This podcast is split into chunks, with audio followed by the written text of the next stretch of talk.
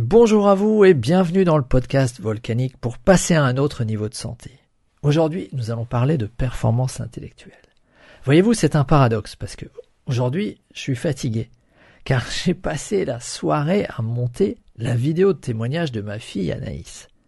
Et oui, quand je monte pour moi-même, quand je monte de la vidéo, je sais ce que je fais, je sais où sont les meilleurs morceaux, je sais où chercher ce que je vais garder de ce que je vais jeter.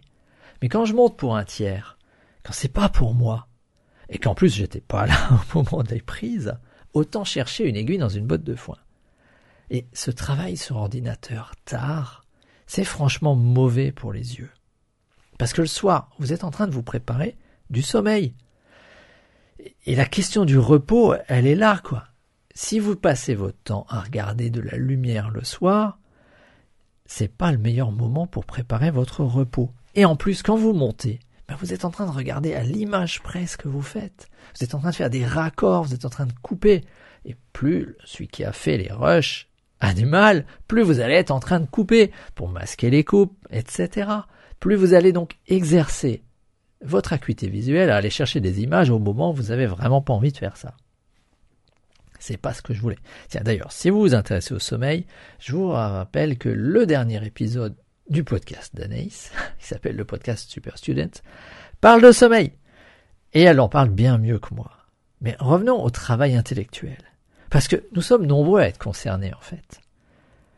Nous sommes nombreux à chercher une performance intellectuelle, parce qu'on est dans une société de, de travailleurs du savoir. Et des gens qui travaillent dans le savoir cherchent une performance intellectuelle. Et quand on est jeune, on cherche de l'intensité. Et oui, c'est le cas de tous ces étudiants qui sont en classe préparatoire aux grandes écoles, ceux qui sont en train de travailler pour être meilleurs que leurs voisins, parce qu'ils sont en train de préparer des concours. Alors, sur deux ans, trois ans quand on est cinq demi, quand c'est des prépas où on peut cuber, ben voilà, trois années intenses à être au taquet de ses performances intellectuelles. Et moi, je me souviens très bien que je pense les avoir atteintes. Oui, j'ai pas honte de dire que j'ai atteint mes limites intellectuelles de 89 à 91 quand bien même j'étais jeune, quand bien même je prenais des compléments alimentaires, quand bien même je, suis allé au bout de mes capacités intellectuelles. Il y a des choses, j'arriverai plus à revenir dans des, abstractions pareilles. C'est comme ça. Ça, c'est l'intensité qui vous empêche d'aller au-delà. Mais à l'autre bout du spectre, avec des gens vieillissants, nous avons d'autres défis qui viennent de la longévité. Parce que lorsqu'on veut vieillir en bonne santé, c'est très très important d'avoir le cerveau qui continue à fonctionner. Parce que moi, j'ai pas envie de me retrouver à battre le record de l'heure des plus de 100 ans à vélo, euh, que je battrai en 2071. Et si vous vous moquez de moi, vous avez intérêt à encore en vie à ce moment-là. Mais en étant sénile et étant juste capable de pédaler sur un vélodrome en altitude, sans rien comprendre. Je veux que mon cerveau fonctionne encore. Et pour qu'il fonctionne, il faut que je l'entretienne. Est-ce qu'il vous est déjà arrivé de rencontrer une personne qui raconte toujours la même chose? Je dis, mais je comprends pas. Hier, elle m'a raconté ça. Elle se souvient pas qu'elle m'a déjà raconté ça? Il y a une heure, elle me l'a déjà dit. Il y a deux phrases, elle me l'a déjà dit. Et pourtant, c'est quelque chose d'assez courant désormais. Lorsque nous rencontrons des gens de plus de 70 ans, des fois on a envie de leur dire, mais tu radotes. Qu'est-ce qui se passe dans notre cerveau? Il se passe qu'il manque des éléments. Comment est-ce qu'on peut faire? Le nourrir beaucoup mieux, le maintenir à l'exercice, continuer à le faire fonctionner. Et lorsque je m'intéressais, quand j'étais très impliqué dans le bilinguisme précoce, j'ai vu que les Canadiens avaient fait des études. Parce que les Canadiens ont une situation particulière, avec beaucoup de migrants, ils ont beaucoup de bilingues chez eux. Et comme ils sont proches des Américains et beaucoup plus aware, comme dirait l'autre, du bilinguisme, comme ils sont beaucoup plus conscients du fait de la présence des francophones, qui sont dans une société bilingue, en fait, elle n'est pas bilingue, elle est multilingue. À Montréal et à Québec, j'imagine qu'il y a des tas de gens qui parlent d'autres langues du fait des migrations. Donc ils ont les moyens des Américains, ils ont la conscience, ils font des études sur est-ce qu'être bilingue permet de mieux vieillir. Et on se rend compte que oui. C'est mon cas. J'ai passé plus de 15 ans de ma vie à parler une autre langue que ma langue maternelle. Ça veut dire que les études ont montré qu'après plus de 10 ans d'usage de deux langues, le système réticulaire de l'attention a tellement l'habitude de mettre sous silence une langue quand il en parle une, qu'il est tout le temps en train de travailler. Ce qui est d'ailleurs ce que je suis en train de faire là, parce que si je relate certains éléments dans une langue, ben finalement mon cerveau est en train de, de mettre sous silence l'anglais, l'allemand et surtout l'espéranto, qui est la langue que j'ai utilisée plus de 15 ans d'affilée, et comme actuellement je lis beaucoup en anglais ou en allemand, lorsqu'on en parle une, on cherche à cloisonner.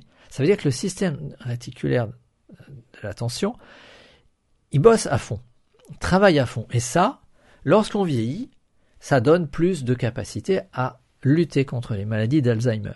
Tout simplement parce que le cerveau est beaucoup plus capable d'aller se réorganiser dans son réseau d'attention pour aller utiliser les neurones qui ne sont pas touchés et permettre d'atteindre la fonctionnalité qu'on voulait. Alors qu'un monolingue a beaucoup moins de capacité à réorganiser. Il a moins de plasticité cérébrale. C'est quelque chose qui m'intéresse. Mais pour mettre toutes les chances de mon côté, et, là, je veux également aider ceux qui sont jeunes, mais qui eux ont des problèmes d'intensité, c'est-à-dire tenir la charge de travail pendant deux à trois ans, pendant ces études-là, ces gens-là ont besoin de soutenir leur plasticité cérébrale. Or, quand on regarde ce qu'ils mangent, est-ce qu'ils reçoivent assez d'acides gras insaturés, les fameux oméga 3 ben, S'ils sont pas en train de manger du poisson cinq fois par semaine, je vous rassure, c'est pas le cas. Si ils ne savent pas où trouver les oméga 3 d'origine végétale, tel que moi je le fais dans mon petit déjeuner, c'est pas le cas. Et lorsqu'ils vieillissent, ils ont de moins en moins la capacité à transformer les EPA en, DHA ou l'inverse, je ne sais plus exactement, mais sur ce podcast, on ne fait pas trop attention aux détails.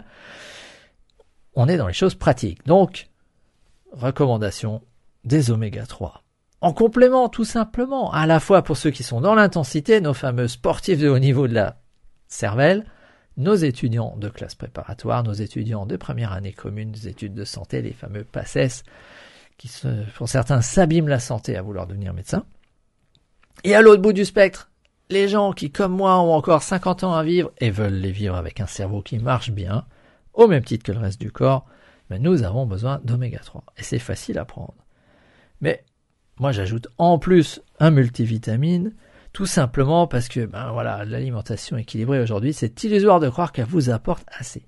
Alors, je vais pas développer ça parce que je l'ai déjà fait plein de fois, je l'ai déjà fait, c'est disponible dans plusieurs versions sur internet, dans les choses que j'ai déjà faites. Donc, allez simplement sur ma chaîne YouTube. Vous allez trouver pourquoi l'alimentation équilibrée ne suffit plus, je ne vais pas rentrer là-dedans. Mais ça, c'est le minimum pour moi, pour les étudiants, oméga 3 et un multivitamine. Bien évidemment, j'utilise celui de la société avec laquelle je travaille qui s'appelle Usana et que ma fille consomme également parce que durant ces deux années de médecine, les deux premières années de médecine qu'elle vient de passer, ben, elle a tourné aux oméga 3 et aux essentiels, les Cell Essentials, leur nom officiel.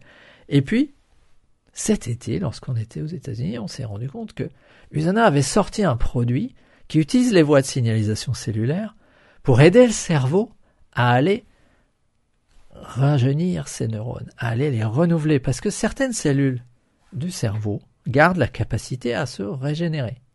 Pas toutes, certaines oui, et là-dedans, il y a un gène qui est impliqué. Le gène s'appelle BDNF. Facile à prononcer comme ça. Alors maintenant, on va essayer de prononcer le truc complet, le Brain Derived Neurotrophic Factor. On va pas essayer de le traduire, mais on va dire que grâce à Copa Prime Plus, donc que ma fille est en train de tester, et elle l'a testé pour passer son Erste Exam, qui était l'examen qui valide là euh, les deux premières années de ses études de médecine en Allemagne. Elle a testé ce produit qui permet donc d'aller soutenir les voies de signalisation cellulaire qui poussent les neurones à en créer de nouveau, en créer plus. Alors quand on est jeune, forcément, si on crée plus de neurones, c'est comme si un sportif créait plus de muscles. Et quand on est vieux, ben, on soutient la capacité à régénérer ce cerveau. Donc on voyait que là, avec le fait d'être bilingue, qui était une manière de mobiliser ce qui existe déjà, plus la capacité à donner au cerveau ce qu'il lui faut pour créer de nouveaux matériaux, eh bien on met toutes ses chances de son côté pour garder la vivacité d'esprit. voilà, c'était la fin de cet épisode consacré aux performances intellectuelles et je vous donne rendez-vous bientôt pour de nouvelles aventures de santé. Si ce podcast peut aider quelqu'un, partagez-le et je vous annonce qu'il est désormais disponible sur Apple Podcast. Donc le moyen le plus simple aujourd'hui pour assurer qu'il se diffuse, et là j'ai besoin de votre aide, bah, c'est d'aller sur Apple Podcast. Si vous êtes sur Apple, bah, j'apprécierais beaucoup si vous pouviez mettre une évaluation 5 étoiles. Merci beaucoup et à la prochaine. Salut